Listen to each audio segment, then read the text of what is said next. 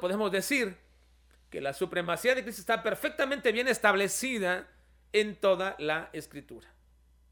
Ahora, uno de esos cuatro evangelios, que es Juan, en su, cuarta, en su carta, usando de una hipérbole, es decir, una exageración eh, correcta, adecuada, literaria, no son las exageraciones que nosotros usamos, ¿verdad? Muchas veces cuando exageramos algo, eh, no lo usamos como hipérbole, más bien lo usamos como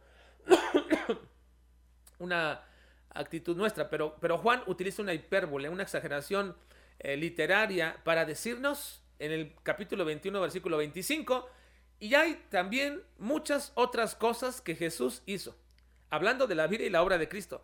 Y hay también muchas otras cosas que Jesús hizo, las cuales, si se escribieran una por una, y aquí viene la exageración hiperbólica, es decir, correcta, adecuada, dice él, pienso que ni aún en el mundo cabrían los libros que habrían de escribir, que se habrían de escribir. Si se escribe cada, cada detalle de lo que Jesús hizo, dice Juan, pienso que ni aún en el mundo cabrían los libros que se habrían de escribir. Ahora, ¿cómo sabemos que esta es una hipérbole? Bueno, porque si se escribiera cada segundo de la vida de Cristo y cada segundo de la vida de Cristo se formara un libro, pues tendríamos quizás un edificio, un edificio pequeño, un edificio con unos 500 metros quizás de, de, área, eh, de volumen, donde cabrían un libro por segundo, un libro comentado y escrito por segundo de la vida de Cristo. Pero lo que Juan está tratando de hacer es que entendamos y que comprendamos que la vida y la obra de Cristo era tan importante, tan importante, que si se escribiera cada uno de ellos, debería ser de suma y de grandeza y de tanto que se podría escribir acerca de Cristo. Pero luego agrega Juan diciendo, pero estas cosas se han escrito. Esto que yo escribí aquí, dice Juan, lo escogí. Dios, el Espíritu Santo, me lo reveló para que ustedes crean que Jesús es el Cristo. Es decir, la supremacía. Para que ustedes vean y crean que Jesús es el Cristo, el Hijo de Dios. Y para que creyendo en Él tengáis vida en su nombre. Bueno, entonces la supremacía de Cristo es una doctrina que deberíamos observar cada vez que leemos la Escritura. Nosotros vimos en la ocasión pasada, en nuestro tema anterior, cómo se manifiesta la superioridad, la supremacía de Cristo, la superioridad moral sobre todos los hombres. ¿Recuerdan? Aquella mujer adúltera fue traída delante de todos para que Cristo dictara sentencia. Pero cada uno de estos acusados por su conciencia, cuando Cristo les dice, el que esté libre de pecado, que tire la primera piedra, se fueron uno por uno. Pero Cristo no se fue. ¿Por qué? Porque aquí está la superioridad de Cristo. Aquí está la supremacía de Cristo en el aspecto moral. Él no tenía ningún pecado. Y más adelante dice, si alguno me puede redarguir de pecado, que lo haga ahora. Y nadie dijo absolutamente nada. Así que ese momento no se centraba realmente sobre el interés de los judíos sobre la mujer pecadora. Ellos no estaban tan interesados sobre la mujer pecadora, sino más bien estaban interesados cuál era la opinión que tenía Jesús sobre esta mujer. Vean la importancia de este evento. La importancia de este evento no es la mujer, ni son los fariseos, ni es la ley. La importancia de este evento es Cristo. Ellos estaban centrados en a ver qué decía Cristo. Mujeres adúlteras había muchas. Y su interés no era la mujer adúltera, era qué decía Cristo sobre esta mujer adúltera. Ahora, la mujer adúltera o pecadora no estaba expectante de la opinión de los escribas y fariseos. A ella quizás ni le interesaba eso. Ya sabía lo que ellos pensaban. Ella estaba expectante, esperando el dictamen del Señor Jesús. Así que los fariseos tenían centrada su vista no en la mujer, sino en Jesús. ¿Qué opinas? La mujer no estaba centrada en los fariseos y en los escribas, sino en Jesús. ¿Qué opinas tú acerca de mí? ¿Cuál es tu dictamen? Y esta mujer se sorprendió con el más acto, el, más grande acto de misericordia que jamás pudo haber experimentado esta mujer. Los judíos la, que, la, querían lapidar y quizás estaban ya con las piedras en las manos. Esta es una imagen a veces muy común. cuando alguien cae, cuando alguien comete un error, cuando alguien está, hay gente que ya está lista, lista con la piedra en la mano. Ni siquiera está esperando a ver qué dice el Señor, a ver qué fue lo que dijo. Ni siquiera preguntan, ni siquiera observan, ni siquiera van y preguntan a tal o cual hermano a ver qué pasó, qué sucedió, oí esto, pensé esto, escuché esto. No, ya están con la mano en la piedra. Esta mujer pensó así acerca de estos judíos. Pero lo que recibió de Cristo fue algo maravilloso. Ahora los escribas y fariseos solo esperaban la orden del Señor Jesús. Y los mismos escribas y fariseos ni siquiera estaban tan interesados en la opinión acerca de ellos, de ellos mismos, entre ellos mismos acerca de la ley, porque para ellos era inapelable. No, no estaban pensando a ver, Nicodemo, tú qué dices, o a ver quién dice el, aquel de los, de, los treinta y tantos eh, participantes del Sanedrín, o alguno de ellos que dieran la orden. No, a ellos les interesaba qué iba a decir Cristo acerca de esta mujer ¿Qué les interesaba tanto? ¿Por qué Jesús iba, qué Jesús iba a declarar de alguien que le predicaba amar a los enemigos? Y la respuesta de Cristo los dejó helados, los dejó desarmados, los dejó desnudos moralmente y expuestos espiritualmente en su pecaminosidad delante del mismo Señor. Todo este pasaje y evento tiene que ver con el Señor Jesús y su opinión y su actuar acerca de una mujer pecadora, pero no solamente una mujer pecadora, de todos los pecadores. Ahora bien, Cristo lo lleva mediante esta circunstancia y les revela y les declara varios aspectos de su persona única y sin igual. Después de que todos se fueron, y esta mujer también se fue, Cristo queda ahí y después cuando relata otro momento, pero todavía relacionado con el anterior, quizás un día o la misma tarde. y Cristo les declara cosas importantísimas de su persona. Cristo les declara su autopercepción y la autoproclamación que él hace de sí mismo. A algunos les parecería que esta autopercepción autodeclarada de Cristo a todos pudiera ser exagerada. Pero no podemos nosotros como hijos de Dios, como cristianos, seguidores de Cristo, que honramos, glorificamos y establecemos una supremacía de Cristo, no podemos dejar pasar las frases grandiosas de este capítulo en las cuales Cristo se autoproclama como supremo. ¿Cómo lo hace? Bueno, veamos esta mañana una de ellas. Dice el versículo 12. Versículo 12 de Juan 8. Otra vez Jesús les habló diciendo, yo soy la luz del mundo. Yo soy la luz del mundo. El que me sigue no andará en tinieblas, sino que tendrá la luz de la vida. Qué frase tan grandiosa. Aquí está la declaración de Cristo, del Supremo. La supremacía de Cristo está expresada por él mismo al decir, yo soy la luz del mundo. Nadie podría imaginarse, nadie podía proclamar tal cosa de sí mismo.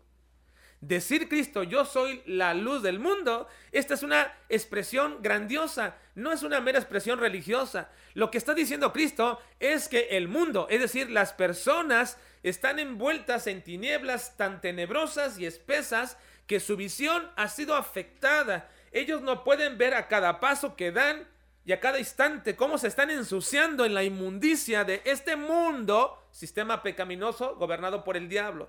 Así que Cristo dice, yo soy la luz del mundo, yo alumbro este mundo a las personas y a este mundo sucio para que puedan ver por dónde van. Miren, el versículo 20 dice de nuestro pasaje, versículo 20 dice, estas palabras habló Jesús en el lugar de las ofrendas, enseñando en el templo y nadie le prendió porque aún no había llegado su hora. Esta declaración que hace Cristo, yo soy la luz del mundo, que la proclama, dice Juan, que la hizo en el lugar de las ofrendas, enseñando en el templo. Así que Jesús declara esto en un lugar muy específico, en el lugar de las ofrendas en el templo.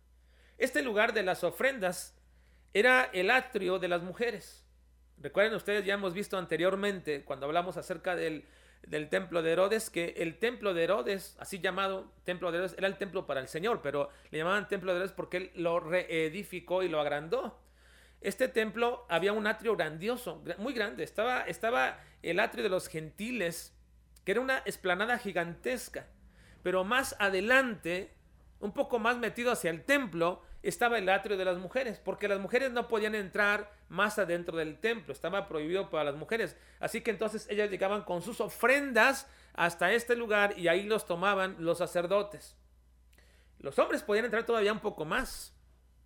Los gentiles se quedaban en el atrio grande, en la esplanada gigantesca. Las mujeres entraban un poco más, las mujeres judías entraban un poco más y ahí recibían los sacerdotes las ofrendas. Los hombres podían entrar un poquito más todavía para ofrecer sus sacrificios. Bueno, alrededor del atrio de las mujeres había un pequeño pórtico con columnas en las que había colocadas en el muro 13 cofres en los cuales los que venían al templo echaban las ofrendas. Cada uno de esos cofres estaba destinado para una ofrenda determinada. Por eso eh, Juan alude el lugar de las ofrendas. De las ofrendas porque había varios cofres con destinos determinados para estas ofrendas. En los primeros dos cofres se echaban ahí los medios ciclos, medio ciclo que tenían que pagar todos los judíos para el mantenimiento del templo. Era una ofrenda específica para el mantenimiento del templo. Era, era el impuesto del templo. Recuerdan que una vez vinieron con Cristo y le dijeron a Cristo, tu, maestro, le dijeron, bueno, a, uno de los discípulos le dijeron, tu maestro no paga el medio ciclo. Y luego le preguntan a Jesús, dijo, sí, vayan y, y, páguenlo, porque todos, los, todos los judíos de 20 años para arriba tenían la obligación de participar en la manutención del templo, en el cuidado del templo. Eh, esta era una ofrenda especial y, y había dos cofres para eso. En el tercer y cuarto eh, eh, cofre se ponían las cantidades de la compra de los dos pichones que tenían que ofrecer las mujeres para purificarse después de tener un hijo, según Levítico 12.8. Bueno, ahí nos menciona que toda mujer para purificarse debía traer una tórtola o dos palominos. Y ese costo de los palominos se ponía en, la, en estos dos, este, dos cofres más. En el quinto cofre se ponían las aportaciones para los gastos de la leña que se necesitaban para mantener el fuego del altar. Recuerden que siempre estaba encendido el, fuego del altar y había gente específica que lo mantenía siempre ahí, lo mantenía siempre prendido. Bueno, en estos dos cofres, en este quinto cofre, perdón, se ponía la ofrenda para la leña, para que se mantuviera eso y se pudiera comprar leña continua.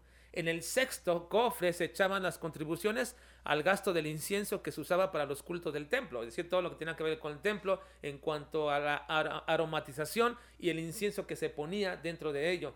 Y al séptimo cofre se echaban las contribuciones de los gastos del mantenimiento de los instrumentos de música y los instrumentos dentro del mismo templo, el lugar santísimo, los recipientes de oro que se usaban para los, oficios, todo, todo aquello que tenía que ver con sacrificio ya ahí se ponía en el séptimo cofre. Algunas veces, alguna familia aportaba una cantidad como ofrenda de acción de gracias o por algún pecado cometido. En las otras eh, seis eh, cofres, porque eran trece cofres, se echaba el dinero que le sobraba después de hacer ofrendas prescritas, las determinadas. Así que podíamos nosotros decir que prácticamente los judíos estaban obligados a dar prácticamente siete ofrendas en cofres determinados, a excepción de las mujeres, que lo ponían solamente en dos, pero estaban casi obligados los judíos a poner casi siete ofrendas. Y si alguien quería extra, poner algo más, según la bendición que tenía, entonces iban a los otros cofres que estaban ahí. Es, es peculiar, es peculiar esto que Juan mencione que estas palabras las dijo Jesús en el lugar de las ofrendas. Esta era una fiesta eh, eh, en, las fiestas, cuando sabía todo esto, lo que se hacía es que por la tarde, sobre todo por ejemplo esta fiesta de los tabernáculos, en las tardes se iluminaba el templo, se ponían faroles grandes, candelabros inmensos, de tal manera determinados en este lugar, en esta parte, en esta parte de, la, de, las, de las ofrendas, se iluminaba de tal manera que cuando caía la tarde los encendían y todo el templo quedaba iluminado por esta parte, por esta, esta arista del templo quedaba iluminada.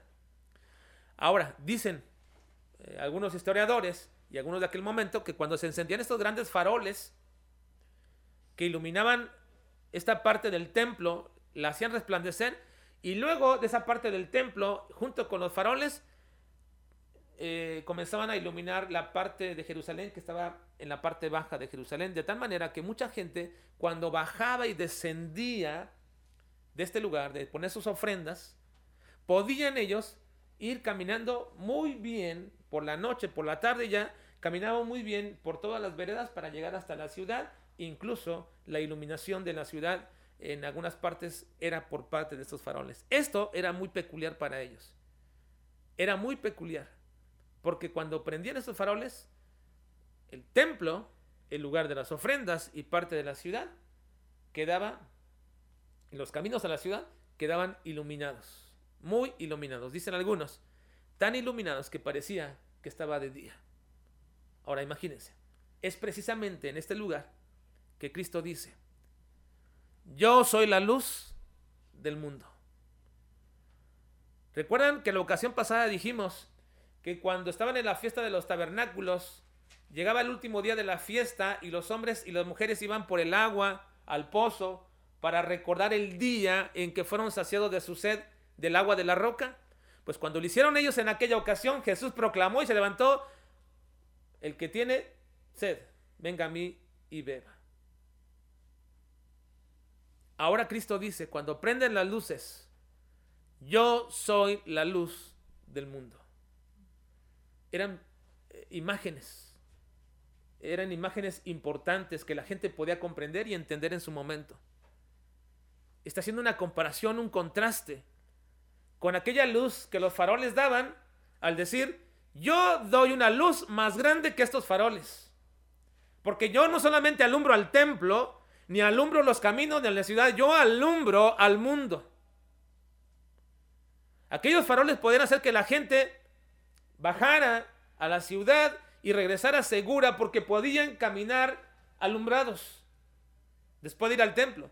Jesús nos dice, Jesús nos dice que Él está alumbrando y que si alguno anda en tinieblas, ya no andará más en tinieblas porque Él es la luz del mundo.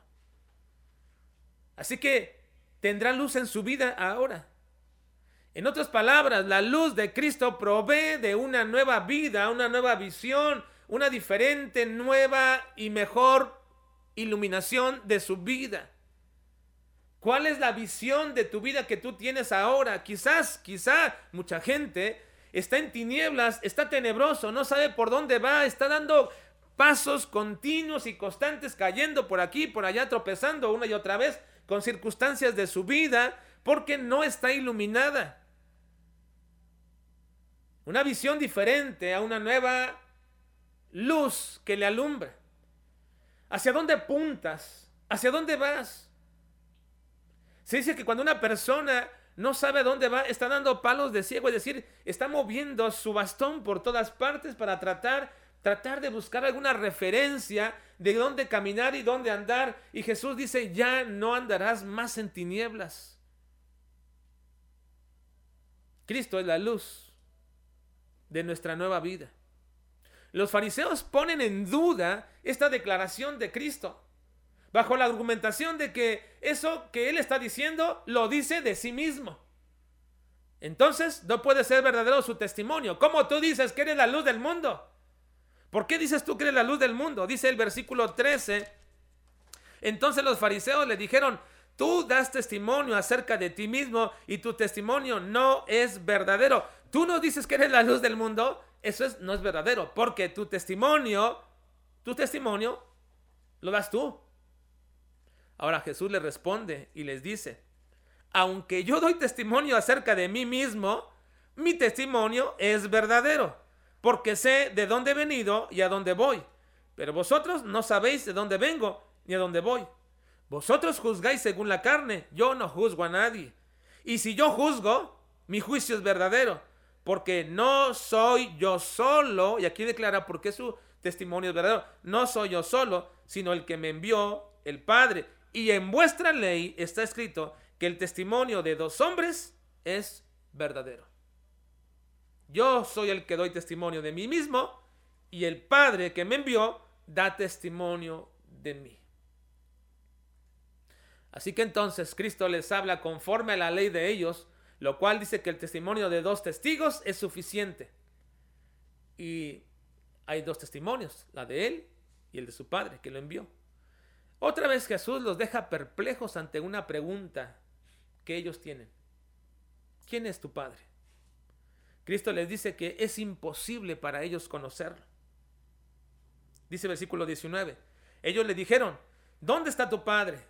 Respondiendo Jesús, ni a mí me conocéis, ni a mi Padre. Si a mí me conocieseis, también a mi Padre conoceríais. Miren, esta frase de Jesús, yo le llamo una paradoja, la paradoja espiritual. La paradoja espiritual del conocimiento de Dios. Es una paradoja. Porque miren, Cristo está diciendo que a ustedes les es imposible conocerlo si primero no me conocen a mí. Dice Cristo, si a mí no me conocen, no pueden conocer al Padre. Pero a mí no me pueden conocer porque ustedes no conocen al Padre. Hay una situación aquí paradójica. Dicen, para que ustedes puedan conocer al Padre, primero me deben conocer a mí. Pero para conocerme a mí, primero deben conocer al Padre. ¿Cómo está eso? Ellos supuestamente dicen que conocen al Padre, pero no es cierto. Ellos no conocen al Padre. Y Cristo le dice, porque si ustedes conocieran al Padre, a mí me conocerían. Pero no conocen al Padre. Ahora, esta es una verdadera paradoja que ellos no van a entender. Y no solamente ellos, sino que esta es la regla para toda persona de este mundo. ¿Cómo conocer a Dios si no conoces a Jesús? Pero ¿cómo conoces a Jesús si no conoces a Dios? ¿Qué Dios da testimonio de Jesús? Esto es, es, algo, algo paradójico que la, gente no entiende y los judíos entendían. Dicen, ustedes a mí no me conocen porque no conocen al Padre. Porque el Padre da testimonio de mí. Si ustedes conocieran al Padre, me conocerían a mí, porque el Padre da testimonio de mí. Esto es imposible. Existe una interrelación única e indispensable entre el Padre y el Hijo. El uno se da a conocer al otro y el otro se da a conocer al otro. Es una relación única, indispensable para la salvación y para el conocimiento verdadero de Dios. Dice Juan 5:38, lo siguiente, ni tenéis su palabra morando en vosotros, porque a quien Él envió, vosotros no creéis. Es lo mismo que dice Cristo a sus discípulos en Juan 14:7. Dice, si me conocieses, también a mi Padre conocerías. Y desde ahora lo conocéis y le habéis visto. Le dice Cristo a sus discípulos. Así que entonces para conocer al Padre, primero deben conocer al Hijo. Pero para conocer al Hijo hay que conocer al Padre.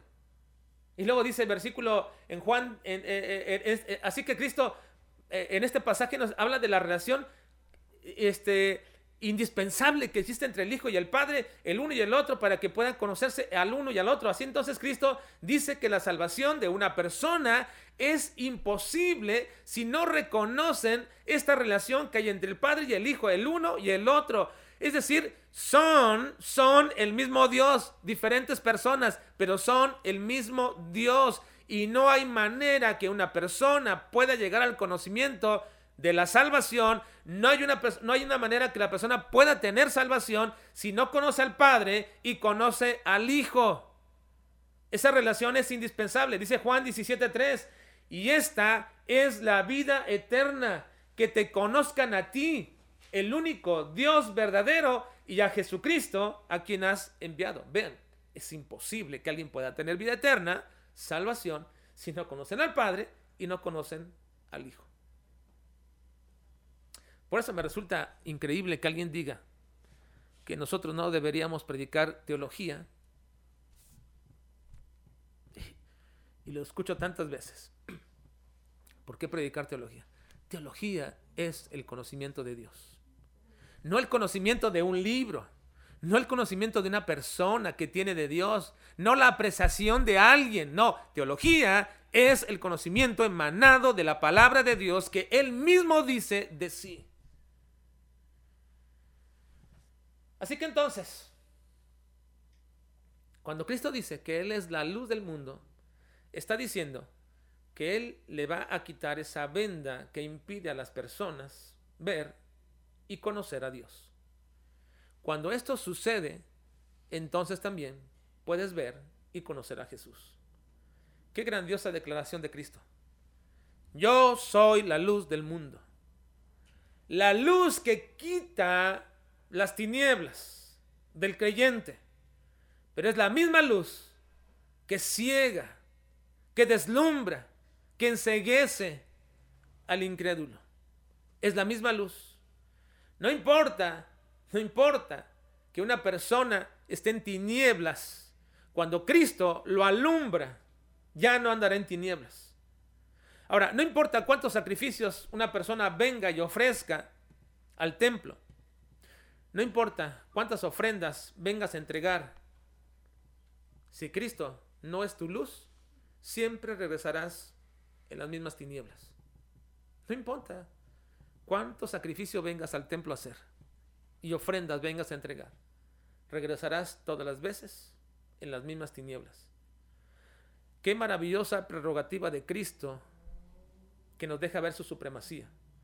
Maravillosa luz que nos alumbró a nosotros y esa luz así continuará por la eternidad. Esa luz que nos alumbró un día a nuestro corazón, a nuestra vida, que quitó las vendas de nuestros ojos, esa luz continúa, sigue, sigue, sigue y seguirá por la eternidad la luz de Cristo. Miren lo que dice Apocalipsis 22, 3 al 5. Dice, y no habrá más maldición. Y el trono de Dios y del Cordero estarán en ella. Y sus siervos le servirán. Y verán su rostro. qué, qué maravilloso. Y verán su rostro. Y su nombre estará en sus frentes. No habrá allí más noche y no tienen necesidad de luz de lámpara ni de luz del sol, porque Dios, el Señor, los iluminará y reinará por los siglos de los siglos. Así que cuando Cristo dijo yo soy la luz del mundo, está diciendo yo soy el mismo Dios. Y el mismo Dios que ilumina e iluminará toda la eternidad a sus hijos. Qué maravilloso, hermanos, que esa luz nos alumbró un día en nuestras tinieblas. Un día en nuestras tinieblas que andábamos, tinieblas de religiosidad, tinieblas de depravación, tinieblas de maldad, tinieblas de moralidad. Nos alumbró y nos dejó ver nuestro estado pecaminoso, necesitado del Señor. Pero aún esa luz nos sigue alumbrando y nos seguirá alumbrando por la eternidad. Pero esa misma luz que alumbra nuestros ojos y nuestras vidas es la misma luz que ciega a aquellos incrédulos. Y es la misma luz que cegó a estos fariseos y escribas que pensaban que tenían la ley, que conocían a Dios. Y Cristo dijo no. Dijo no. Ustedes a mí no me conocen porque no conocen al Padre. No lo conocen. Gracias a Dios por nuestro Señor Jesucristo, su supremacía. Él lo dijo, yo soy no una luz, ni una pequeña luz. Soy la luz del mundo. Y el que me sigue no andará en tinieblas, sino que tendrá la luz de la vida. Oremos a Dios y agradezcamos por esto.